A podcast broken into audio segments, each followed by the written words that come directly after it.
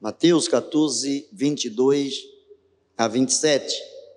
Eu vou ler na linguagem de hoje, portanto, um pouquinho diferente da versão que habitualmente nós usamos, que habitualmente nós é, utilizamos aqui em conjunto, mas você pode acompanhar, inclusive se na sua Bíblia não tiver marcado isso aí, marca esse texto.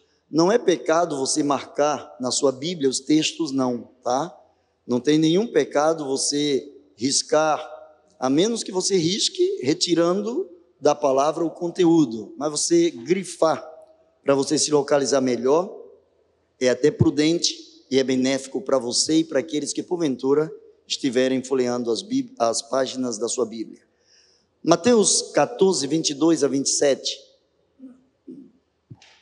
Logo depois, Jesus ordenou aos discípulos que subissem no barco e fossem na frente para o outro lado do lago enquanto ele mandava o povo embora. Depois de mandar o povo embora, Jesus subiu a um monte a fim de orar sozinho. Quando chegou a noite, ele estava ali sozinho. Naquele momento, o barco já estava no meio do lago e as ondas batiam com força no barco, porque o vento soprava contra ele. Já de madrugada, entre as três e seis horas da manhã, Jesus foi até lá andando por cima da água.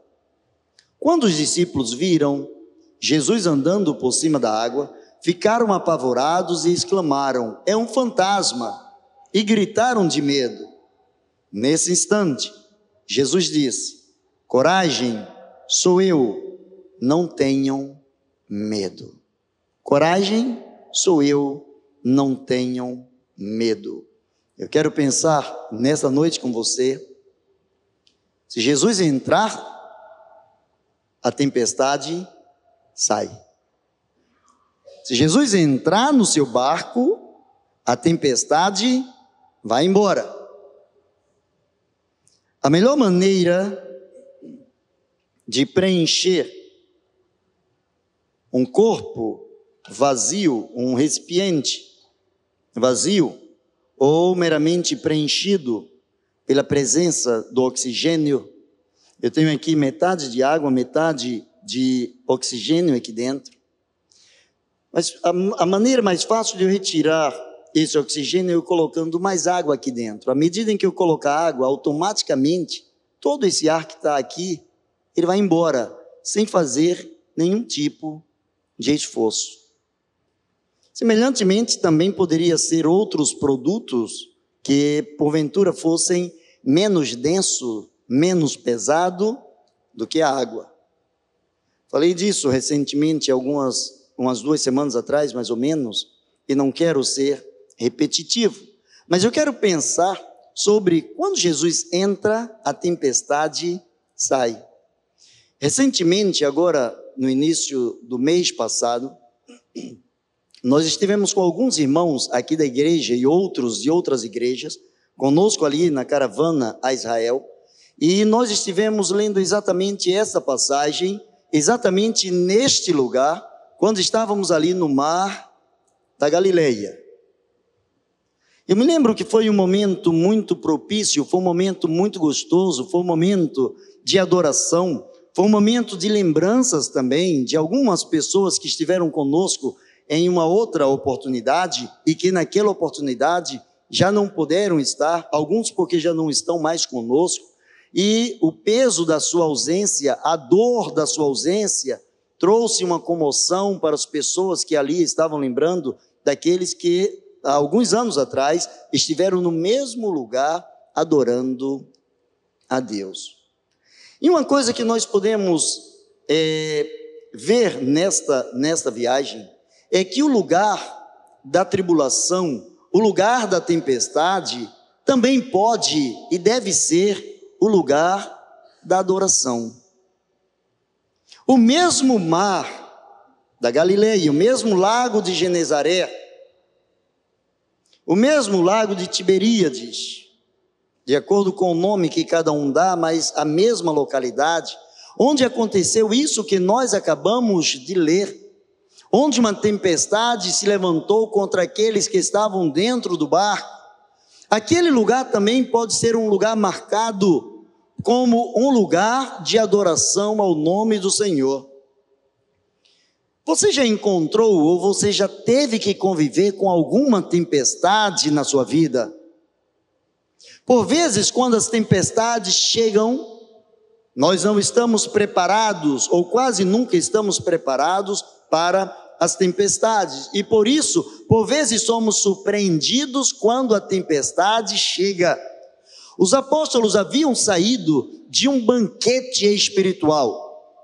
Eles estavam, tinham estado ali com Jesus, é, do, no lado é, leste do Mar da Galileia, porque a Bíblia diz que Jesus os mandou para o lado oeste, então eles estavam no lado leste da, do Mar da Galileia, e eles puderam ver quando Jesus fez um grande milagre, quando Jesus pegou pães e peixes, multiplicou esses pães e mandou que eles mesmos estivessem servindo as pessoas, estivessem levando as pessoas a glorificarem o nome do Senhor, porque a sua fome, a sua necessidade estava sendo suprida naquele lugar. Mas Jesus mandou que os seus apóstolos fossem, seguissem para o outro lado do mar da Galileia, enquanto ele despedia as multidões, enquanto ele mandava as pessoas embora. Jesus estava ali fazendo a clínica pastoral. Algumas pessoas, com certeza, depois de tudo que aconteceu, procuraram Jesus, precisavam falar com Jesus, queriam abrir o seu coração para Jesus, e Jesus disse: Olha, eu preciso despedir as multidões, então vocês vão na frente enquanto eu estou despedindo as multidões. Jesus despede as multidões, mas diz a palavra de Deus que Jesus se retira e vai para um lugar onde ele fica sozinho, ele e Deus. Ele e Deus.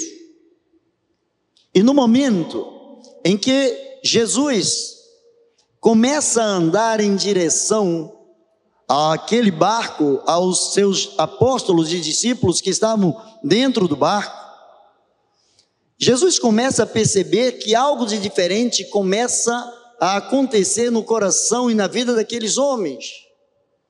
Não creio que Jesus estivesse fazendo uma mera pegadinha com eles para que eles pudessem provar se tinham ou não tinham medo.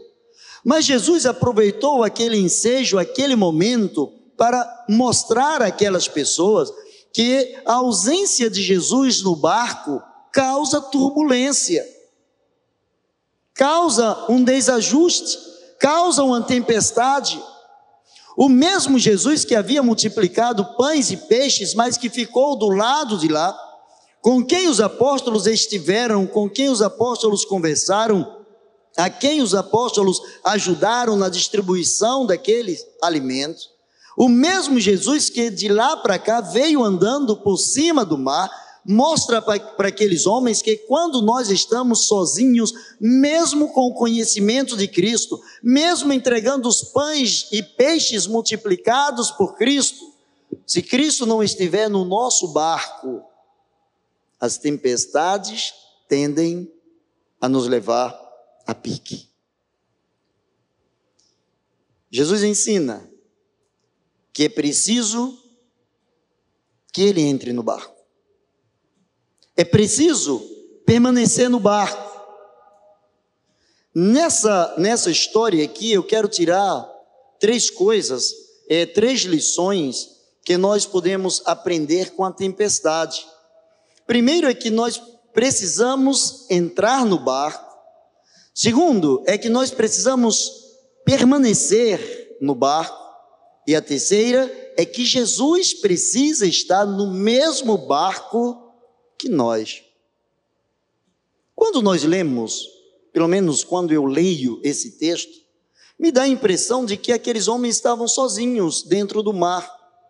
Mas naquele mar, naquele lago de Tiberíades, com certeza muitos outros barcos passavam de um lado para o outro, e não quer dizer que eles fossem os únicos a estarem dentro daquela tempestade, mas a história bíblica foca neles.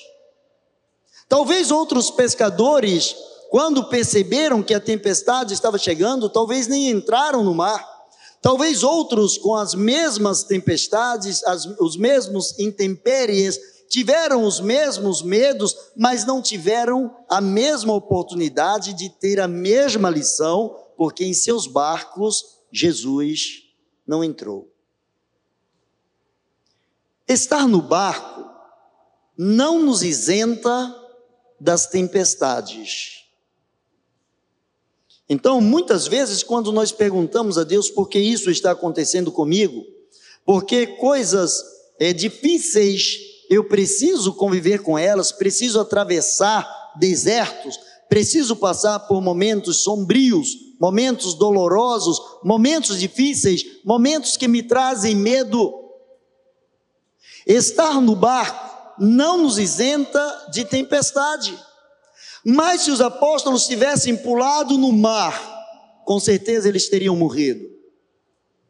Estar no barco, Jesus não nos isenta das tempestades.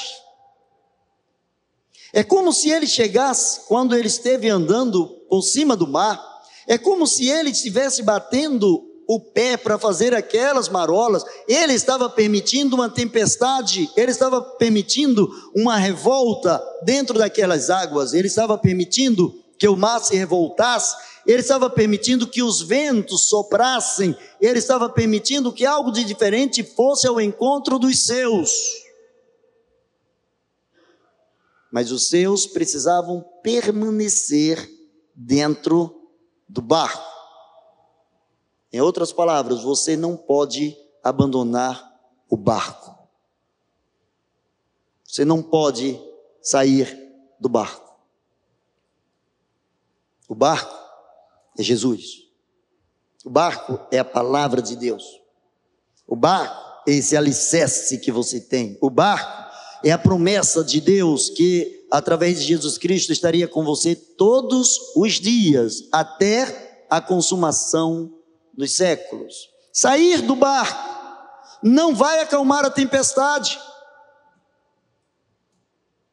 Imaginemos que aquele barco, a Bíblia não dá suas dimensões, imaginemos que ele fosse metade da largura desse templo aqui. Em comparação ao tamanho daquele mar, aquele barco não tinha a mínima condição e os homens que estavam dentro do barco, portanto, eram menores que o barco, também não tinham a menor condição de sair com vida. Sair do barco significa suicídio. Bote isso no seu coração. Abandonar o barco é suicídio. O inimigo faz de tudo para você pular fora do barco. O inimigo faz de tudo para que você não permaneça dentro do barco com a sua âncora. Ele faz de tudo para que você não tenha mais os remos, não tenha mais as velas, ou em barcos mais modernos, não tenha combustível para o motor. O seu combustível é oração. A sua dependência de Deus é a vela que faz com que Deus leve o seu barco de um lado para o outro, o impulsione. Os seus remos é a sua forma de persistência diante da presença do Senhor. Para vencer as tempestades da vida, é preciso entrar no barco. Entrar no barco é uma demonstração de obediência. Eles entraram no barco porque Jesus falou para eles: vão à frente, entrem no barco, me esperem do outro lado. Eles passaram a tempestade porque estavam vivendo um momento de obediência. Por isso, quando as coisas adversas nos acontecem, nem sempre é porque estamos em desobediência, mas é por querermos estar obedecendo ao Senhor, que por vezes as tempestades chegam. O próprio Jesus falou: os inimigos do homem estarão dentro da sua própria casa. Os inimigos do homem serão aqueles que sentam com ele, aqueles que conversam com ele, aqueles que estão com ele no dia a dia. Isso porque a palavra de Deus mostra que a nossa fé precisa estar voltada para aquele que não falha, para aquele que é o Senhor. Acabamos de cantar, seu reino é sempre eterno, firmado em misericórdia. Precisamos estar no barco acreditando que aquele que tem o controle sobre os ventos, sobre o mar, ele é cheio de misericórdia. Ele é cheio de misericórdia. E quem é cheio de misericórdia não nos quer ver naufragar. O barco é sinônimo de segurança, mas essa segurança pode falhar. Só se vence a tempestade na vida quando se entra no barco. Por duas vezes os apóstolos tiveram uma experiência com o barco, com o mar e com Jesus. Na primeira experiência, diz a palavra de Deus que Jesus entrou e estava dormindo lá no porão. E foram chamá-lo, Senhor, acorda, porque o barco já está enchendo de água. E Jesus levanta de dentro do barco, repreende o vento e o mar. E agora é o contrário, Jesus não está no barco. Na, no primeiro episódio, eles estavam seguros porque podiam acordar Jesus e pedir a Jesus: faça alguma coisa. Mas agora Jesus não estava no barco, e agora os ventos, os, o mar, as ondas batiam contra o barco e eles estavam com medo de irem a pique. E para complicar, eles olham entre seis e três e seis da manhã, portanto, ainda escuro, eles olham por cima do mar e vem alguém andando por cima do mar, alguém quebrando as regras da lei da gravidade, alguém fazendo aquilo que nunca fora visto anteriormente, mas eles estavam em obediência dentro do barco. Eu vejo a palavra de Deus dizendo lá em Gênesis 7, 1. Depois disso, disse o Senhor a Noé: Entra tu e toda a tua casa na arca, porque te hei visto justo diante de mim nesta geração. Não é a primeira vez que a palavra de Deus mostra que quem entra num barco por obediência à voz de Deus tem a sua vida salva, tem a sua vida protegida. Deus, no Antigo Testamento, mandou então que Noé entrasse num grande barco não foi um barco qualquer, um grande barco. E desde que Deus o chamou até que é, aconteceu o chamado dilúvio, passaram-se cem anos. Ele esperou cem anos para ver uma tempestade. Às vezes nós nos deparamos, já depois de muito tempo na vida cristã, Assim como alguns neófitos, alguns novos, têm algumas experiências, alguns embates, alguns engasgos na vida espiritual, nós também podemos ter, mesmo depois de 100 anos, cumprindo, esperando a promessa, as tempestades podem chegar.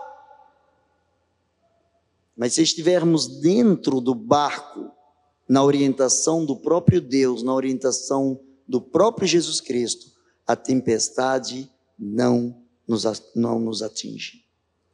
Sair do barco era naufrágio na certa. Se estava dentro do barco, fora do barco estava pior.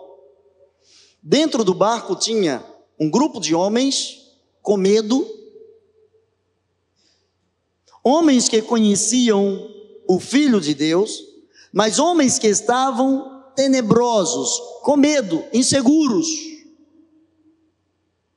Do lado de fora do barco tinham ventos assustadores, ondas elevadas, e entre estar no barco, ainda que com medo, ou no mar, com medo também,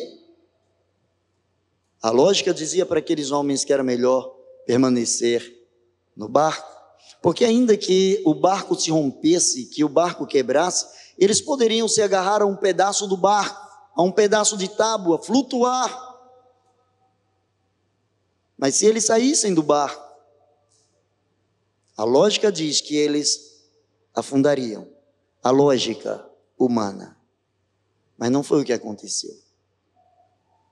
Quando Jesus vê aqueles homens desesperados, e Jesus é, manda que eles se acalmem. Pedro diz para ele: Senhor, se és tu, manda-me ter contigo por cima das águas. Senhor, eu quero na mesma tempestade, eu quero ver o teu poder. Senhor, eu quero quebrar a lógica. A tempestade só joga a pessoa para baixo, Se eu pisar nessas águas, a lógica é que o vento vai soprar, a água não vai segurar o meu peso, eu vou descer. Essa é a lógica. Mas se tu estás no negócio, se és tu mesmo, se eu posso confiar a minha vida a ti, manda-me, ordena, libera uma palavra de poder.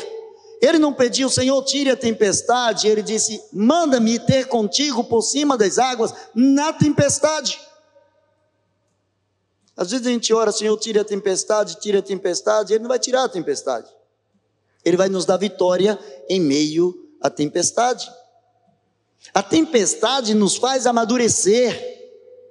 A tempestade serve para que aqueles que confiam no Senhor se alicercem e estejam cada vez mais firmes.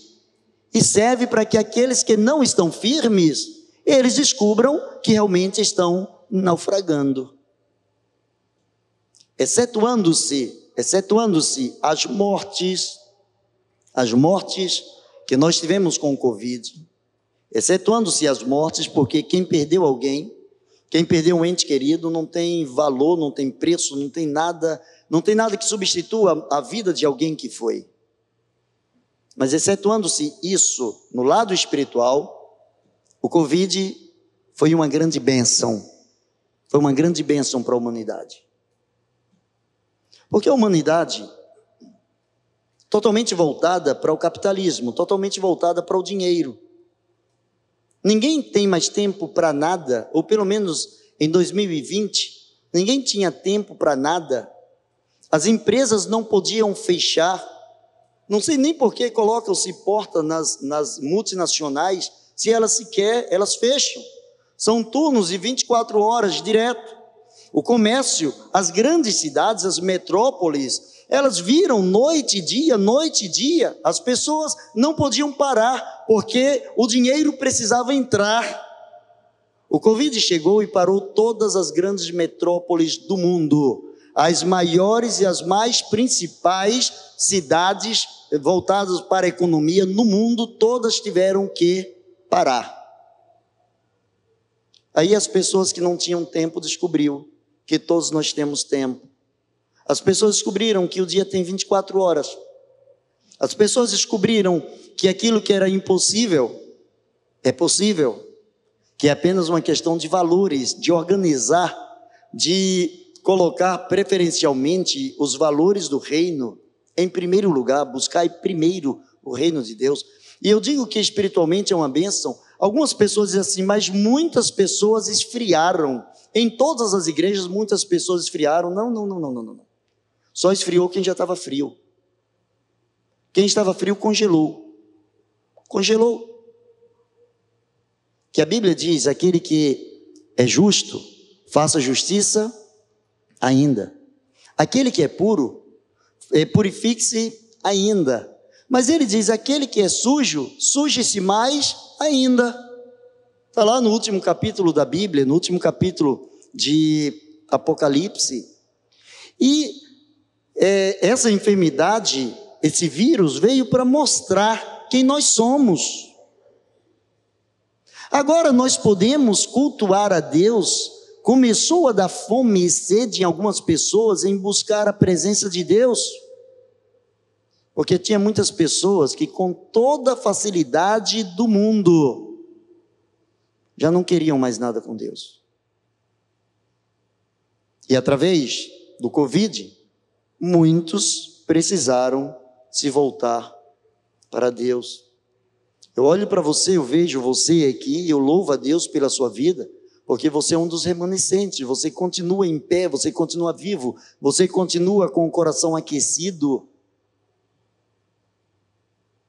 Muito antes da enfermidade, muitas pessoas já estavam frias, já estavam mornas, e à luz da palavra de Deus, lá em Apocalipse, aquele que é morno, o Senhor rejeita. Ele diz: Eu vomitar-te-ei da minha boca, porque tu, és, tu nem és frio, nem quente, mas morno. No reino de Deus, em meio às tempestades, não tem lugar para quem é morno, ou quem é frio, congelado, ou para quem é voltado para o Espírito de Deus, aquecido pela presença do Senhor. Frio congelado demonstra logo que não tem nada com Deus. E aquele que está aquecido na presença do Senhor, ele demonstra que as tempestades podem vir ao seu encontro, mas nunca o levarão a pique. Sair do barco, naquele momento, era assinar a sentença de morte. Mas Pedro pediu: Eu quero assinar minha sentença de morte, se do outro lado, se a alguns metros estiver aquele que é o autor da vida. Não é isso que o apóstolo Paulo diz? Para mim, o morrer é Cristo, e o viver é Cristo e o morrer é ganho. Não é isso que ele diz que é, a vida só faz sentido se for envolvida na vontade do Senhor? Sair daquele barco era pedir para morrer, só que do outro lado existia alguém dizendo que era o Senhor da vida, aquele que criou o universo, aquele que criou aquelas águas, aqueles ventos. E Pedro estava dizendo: Senhor, se és tu, então eu assino esta sentença de morte. Se a minha morte vai me levar na tua direção, que eu morra, mas que eu chegue perto de ti. Jesus olha para ele e diz: Vem. E Pedro vai. Algum tempo depois, Pedro começa a olhar a tempestade, ele começa a naufragar, mas aí a sua fé agora entra em evidência. No barco ele dizia: Senhor, se és tu, manda-me ter contigo por cima das águas. Mas quando as águas começaram a ficar é, menos densa, quando as águas ficaram leves, quando as águas ficaram com, é, penetráveis com seus pés, com as suas pernas, ele grita para Jesus dizendo: Senhor, salva-me. Agora já não era mais se és tu, agora era Senhor. É na tribulação que a gente conhece melhor o senhorio de Cristo. Deixa a tempestade vir. Ela não é agradável, mas deixa ela vir. Não fuja da tempestade, enfrente a tempestade. Não desista, não saia do barco. Do outro lado, bem perto, ao alcance da sua mão, tem alguém que diz: Vem, vem ter comigo na tempestade, venha comigo na tempestade, venha a mim na tempestade. E se você tropeçar, eu seguro na sua mão e diga assim: homem de pouca fé. Mas quem tem pouca fé tem fé. Ele não disse homem de nenhuma fé, ele disse homem de pouca fé. Mas pouca fé também é fé. E pouca fé é o suficiente para não descer nas águas. Pouca fé é suficiente para chamá-lo de Senhor. Pouca fé é o suficiente para sentir a mão do Senhor içando, levantando e entrando com ele de volta no barco. O barco representa a segurança da presença de Deus. Se queremos vencer, precisamos permanecer no barco. Geralmente, nós destacamos a vida de Pedro. Você já parou para imaginar o que estavam fazendo os outros onze? Pedro desceu do barco, com pequena fé, com medo, mas ele desceu do barco. E o que estavam no barco o que porventura eles estavam fazendo, a Bíblia não relata, são conjecturas, são imaginações. Tomé, como era um homem não muito crédulo, eu fico imaginando ele dizendo assim: Pedro, se der errado, se não for Jesus, Pedro, já era. Você vai morrer. Eu vejo Judas descomprometido com a palavra, descomprometido com o Senhor da palavra, pensando, pois já pensou, a gente relatar se realmente isso aí der certo, olha, isso aí poderia dar um filme legal, a gente ia ganhar muito dinheiro com isso. Imagina, se eu pudesse aqui registrar Pedro andando por cima das águas, gente, isso aí, isso ia me deixar rico. O que passava na cabeça daqueles homens? Estavam com medo, mas só um desceu. Mas o que desceu com pouca fé, pouca fé, guarde isso, pouca fé. voltou segurando nas mãos daquele que criou os céus, o vento e o mar. E agora os outros viram Pedro entrando de volta no barco. E eles viram a tempestade saindo. Jesus entrou, a tempestade foi embora. Quem espera no barco se prepara para o milagre em qualquer tipo de tempestade. Quem espera no barco está preparado para qualquer tipo de tempestade. Tem pessoas que têm um lado imexível da vida. Daquele tipo que diz assim: Senhor, eu posso passar por todos, todos os tipos de provações, de tentações, menos nessa. Já falei muito isso para Deus. Deus, me prove em tudo, menos nisso. Interessante que tudo, todas as outras, Deus esqueceu de, de me provar. Só me provou naquilo que ainda não estava sacrificado no altar, naquilo que eu dizia, nisso eu não quero ser provado. E ele disse, então é isso que eu quero. Porque enquanto isso que você diz que não quer, nisso que você não quer ser provado, você está dizendo que eu não sou o Senhor na sua vida nessa área, e eu sou o Senhor na sua vida nessa área, e você vai passar por esse deserto, você vai passar exatamente por isso aqui, para descobrir que o controle da sua vida está em minhas mãos. Jesus não pegou ninguém à força, nem os apóstolos, nem o pastor Eduardo, nem você que está sentado, nem você que está em casa. Ele não pegou ninguém à força.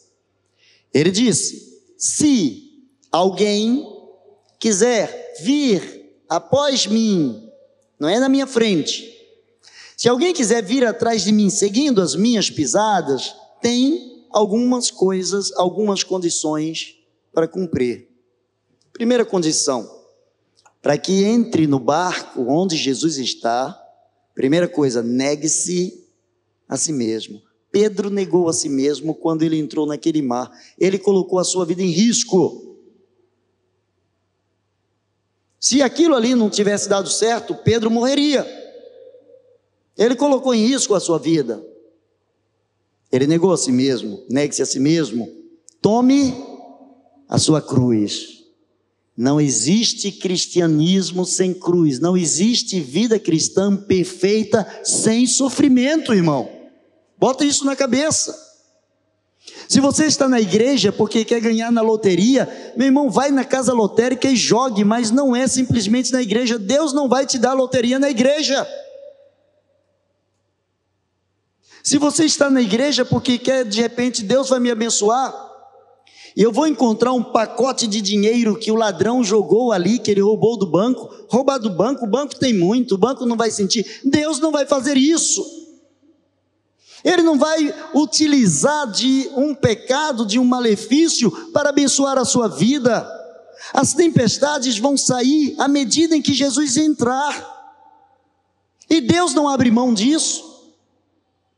A tempestade só pode passar se Cristo estiver dentro do seu barco. Se você estiver no barco de Cristo. Deixar Jesus entrar no barco é viver o impossível. É interessante que os homens estavam com medo, e olha, homem com medo é pior do que mulher com medo. Mulher com medo começa a gritar logo, e todo mundo sabe. E homem com medo, um olha para o outro e se faz de corajoso. Você está com medo? Medo? Eu nada, medo nada. Eu acho que quem está com medo é fulano, e por dentro já estava tremendo. Tinham medo de dizer que tinham medo, até que viram o barco vai afundar e começaram a gritar. Começaram a gritar. Veja bem, eu não estou falando de crianças, de adolescentes, estou falando de homens maduros. E homens que estavam habituados àquela localidade, ao mar, eram pescadores. Eram pescadores, homens que estavam acostumados com o mar. Mas a Bíblia diz que eram homens que estavam com medo. Deixar Jesus entrar no barco é viver o impossível. Quando as tempestades nos levam para longe, quando as tempestades nos levam para longe, Tem tempestade que a gente olha assim e diz assim: não tem mais como voltar. A praia está longe demais. Nem nadando eu chego lá. Não sei quantos já estiveram prestes a submergir no mar, eu já passei por essa experiência. E quando a gente está se afogando no mar, parece que além do que a gente imagina, além do que a gente vê, a gente imagina que aquilo ali é triplicado, quadruplicado, parece que a distância de uma hora para outra, numa, num toque de magia, parece que aquilo ali se torna vários quilômetros. Era o que estava acontecendo com esses homens. Eles estavam na tempestade, não tinham como ver, estava escuro, não tinha luminosidade, e a Bíblia diz que eles chegaram no meio do, do, do, do mar da Galileia. O mar da Galileia tem cerca de 13 quilômetros de extensão. Suponhamos que eles chegaram aí no quilômetro seis e meio. Seis quilômetros e meio dentro d'água nadando com medo é muita água para quem está com medo. É muita água. É muita água. Mas aqueles homens, eles perceberam que quando as tempestades nos levam para longe, Jesus vem ao nosso encontro. Olha a misericórdia de Deus. Tem horas que nós precisamos ir a Jesus. Mas tem hora que nós estamos tão limitados, a tempestade é tão grande que a gente não tem nem como sair do lugar. E nessa hora Jesus vem ao nosso encontro. Jesus vem por cima das águas, dizendo: Não temam, sou eu, não temam, sou eu. Eu vou entrar no seu barco, eu vou estar com você, eu vou estar segurando na sua mão, não tema. Você pode sentir até as suas pernas bambearem em cima das águas. Se você é, for tendencioso a cair, não tem problema, eu vou segurar nas suas mãos. Não tema. Os ventos fortes assustaram os tripulantes. Mas o mesmo Jesus que estava na mesma tempestade, a Bíblia não diz que Jesus teve medo. E a Bíblia fala de sentimentos de Jesus. A Bíblia diz que quando Jesus chegou perto do túmulo de Lázaro, João 10, 30, a Bíblia diz que Jesus chorou. A Bíblia diz que quando Jesus chegou é, no Monte das Oliveiras, que ele olhou para a cidade, ele se entristeceu, ele chorou pela cidade. A Bíblia fala de sentimentos de Jesus. A Bíblia fala que quando Jesus estava para ir à cruz, quando Jesus estava no Getsemane, Jesus, a Bíblia fala de um momento ali de medo do homem, Jesus humano, de medo. O seu suor se tornou em gotas de sangue. Jesus estava tremendo ao ponto de dizer: Pai, se for possível, passa de mim este, essa angústia, passa de mim este cálice. Contudo, se eu preciso romper essa tempestade, Pai, é a tua vontade que vai prevalecer. Coragem não é ausência de medo. Todo mundo tem medo. E tem uns que têm medo de, de dizer que tem medo, que acha que isso traz mais coragem. Coragem não é ausência de medo. Mas coragem é a capacidade de fazer o que precisa ser feito, mesmo em meio aos medos. Mesmo em meio aos medos, fazer o que precisa ser feito. Enquanto os tripulantes se assustavam com os ventos, a Bíblia diz que Jesus andava por cima das águas. Se fosse hoje com as pranchas, poderia dizer que Jesus estava surfando, pegando onda para chegar perto do barco. Quanto maior a onda para Jesus, melhor. Estava levando Jesus para perto do barco, enquanto dentro do barco os homens estavam com medo. Por fora pode haver tempestade, mas por dentro estar aquele que tem a tempestade debaixo dos seus pés. Se você esquecer de tudo o que eu falei aqui, eu quero que você lembre de uma coisa. Preste bem atenção, eu vou concluir aqui. Mas eu quero que você lembre disso aqui. por fora, a tempestade ela está por fora. Era fora do barco, a tempestade não era dentro do barco. Dentro do barco não existe tempestade. A tempestade era no mar. Os homens achavam que a tempestade estava dentro do barco. Por isso, medo. O barco não vai resistir. Nós não seremos capazes de superar esse momento. A tempestade não se levantou no barco, se levantou no mar, se levantou fora. Então eu quero que você lembre disso. A tempestade pode estar ao meu redor. Todo o mar ao meu redor é só tempestade, tempestade, tempestade. Mas dentro de mim está aquele que tem a tempestade nas suas mãos. Aquele que com a palavra olha para o vento e faz. calma. E o vento para. Aquele que, batendo o pé nas águas, ao invés de fazer marola, pode bater o pé nas águas e para, para, para, para, para. Não quero nada. Paradinho. No seu barco. Se Jesus entrar, inevitavelmente a tempestade vai sair. Baixa a sua cabeça, eu quero desafiar você nessa noite.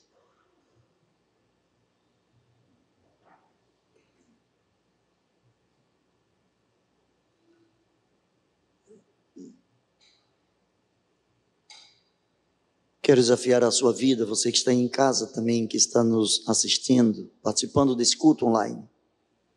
Quero desafiar você. Todos nós temos tempestades. Algumas menores, outras maiores, mas todos nós passamos por tempestade. Eu não sei qual a tempestade que você está enfrentando agora, mas eu sei de alguém que você também sabe que é Senhor sobre a tempestade. Eu quero desafiar você, talvez a tempestade seja maior do que as suas forças. Eu não vou orar para Deus tirar a tempestade, porque Ele não tirou a tempestade até que Jesus entrou no barco. Mas eu quero orar para que Deus se faça vencer a tempestade. É entre você e Deus. Não para agradar o pastor. Pastor é alguém que está numa tempestade igual a você. É um homem igual a você. Mas eu estou te falando de alguém que controla e vence as tempestades. Você está sentindo medo na tempestade? Está se sentindo acuado, acuada na tempestade? Pede para Jesus entrar nesse barco. Desafia a sua fé. Fique em pé onde você está para a gente orar por você. Se você diz, Senhor, está aqui, eu estou lançando sobre ti o meu desafio. Deus abençoe. Deus abençoe, Deus abençoe. Deus abençoe. Deus abençoe. Deus abençoe você. Deus abençoe. Deus abençoe. Não é para mim. Não é para mim. Não tem nenhum valor. Eu estou olhando para você porque eu estou de frente para você, mas isso não quer dizer nada. Entre você e Deus. Deus abençoe, Deus abençoe, Deus abençoe. Deus abençoe. Diga para ele, Senhor, se eu não conseguir andar por cima dessa tempestade, venha até mim. Venha até mim. Mas não me deixe desistir do barco. Não me deixe desistir do barco. Deus abençoe você. Nós vamos orar por você. Você que está em casa, diga a Deus: Deus, toma a minha vida, toma o meu barco em tuas mãos. Ele diz: Aquietai-vos, sou eu, não tem mais. Lance sobre ele toda a sua ansiedade. Maravilhoso Deus, eterno Pai. Em nome de Jesus. Em nome de Jesus, Aquele Jesus de Nazaré, aquele Jesus que no mar da Galileia operou, Senhor, este milagre preservando aquelas vidas. Aquele Jesus que foi para a cruz, aquele Jesus que depois de três dias ressuscitou, aquele Jesus que depois de 40 dias subiu ao céu, dizendo que não nos deixaria órfãos, mas mandaria o Espírito Santo, o Espírito de verdade. aquele Jesus que enviou o seu Espírito no dia de Pentecostes, aquele Jesus que está conosco todos os dias, conforme a sua promessa, Senhor, não é pelo nosso merecimento, mas a nossa fé está voltada para o nome de Jesus, em nome de Jesus. Que tu nos faças vencer agora todos os obstáculos, todos os maremotos, todas as tempestades, Pai. Não te pedimos que retires a tempestade, mas que nos dê sabedoria, força, nos segure com a tua mão, Senhor. Não nos permitas cair. Somos teus, lavados no sangue do teu filho assim comprometidos contigo, confiados unicamente no teu amor. Oramos a ti em nome de Jesus. Amém e amém. Deus abençoe você, você pode sentar.